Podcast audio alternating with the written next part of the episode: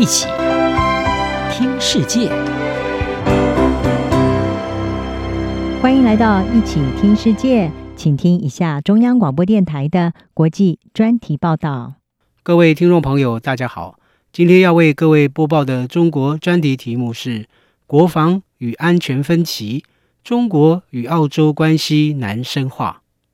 澳洲总理艾班尼斯在十一月四日到七日访问中国。同时，他也是过去七年来首位访问中国的澳洲总理。在艾班尼斯的前任澳洲前总理莫里森执政期间，因为坎培拉指责中国迫害新疆维吾尔族人权，加上北京对澳洲的间谍活动，以及澳洲呼吁对 COVID-19 疫情的起源进行独立调查等争议。使得中国与澳洲双边关系跌入谷底。中国随后对澳洲展开报复，对价值约两百亿美元的澳洲商品征收一系列关税和限制。受影响的产品包括大麦、牛肉、葡萄酒、煤炭、木材和龙虾等。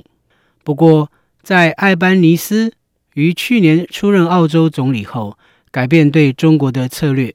在去年十一月的巴厘岛二十国集团峰会与中国国家主席习近平会面后不久，北京逐步撤除对澳洲出口的贸易壁垒，取消对大麦、煤炭和木材的限制，并同意重新评估对澳洲葡萄酒征收的百分之两百一十八关税。中国问题专家、新南威尔斯大学荣誉教授爱德华兹表示。艾班尼斯此行具有强烈的国内意义，因为此举让数百万担心上届政府领导下两国关系恶化的澳洲人民放心。尽管艾班尼斯此次访中取得一些成果，中澳两国同意将之前的不愉快抛诸脑后，改善近年来恶化的经济、外交和贸易关系。然而，艾班尼斯的到访，是否有助于缓解印太地区日益加剧的安全紧张局势，仍然存在疑问。鹰派的安全人士担心，艾班尼斯此次访中会让中国摆脱在该地区持续扩张、公然藐视国际规则、网络攻击与盗窃智慧财产权的国际责任。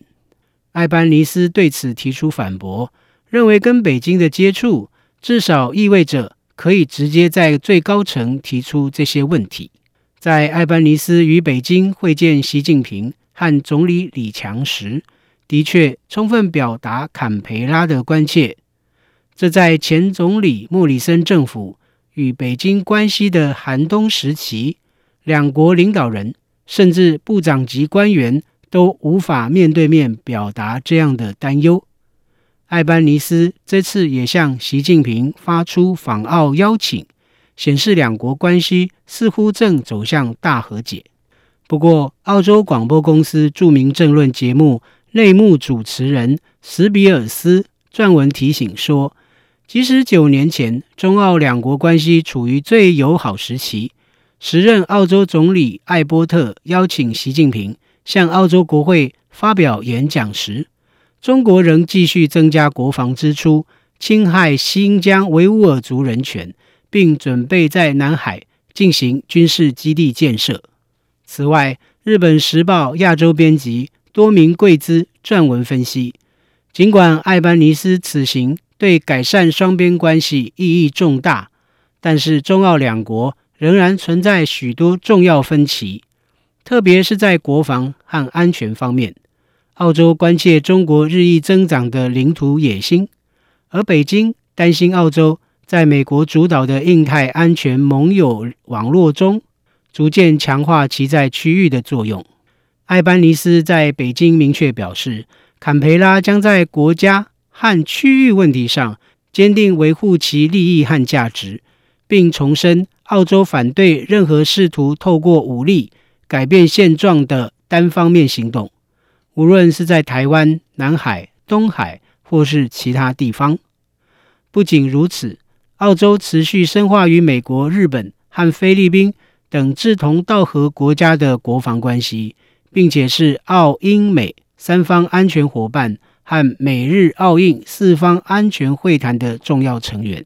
这两个组织被视为是制衡中国在独断行动、加剧区域紧张局势的关键机制。尽管坎培拉并非永远追随华盛顿的领导，但是其对澳英美三方安全伙伴和其他安全防御的承诺，凸显军事与政治上的分歧，形成中澳两国深化关系的一道鸿沟。雪梨大学中国研究中心主任古德曼指出，尽管中澳两国领袖在北京的会谈展现了善意，但是澳洲与美国的安全联盟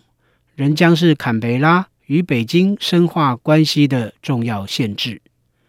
以上专题是由张子清撰稿播报，谢谢各位的收听。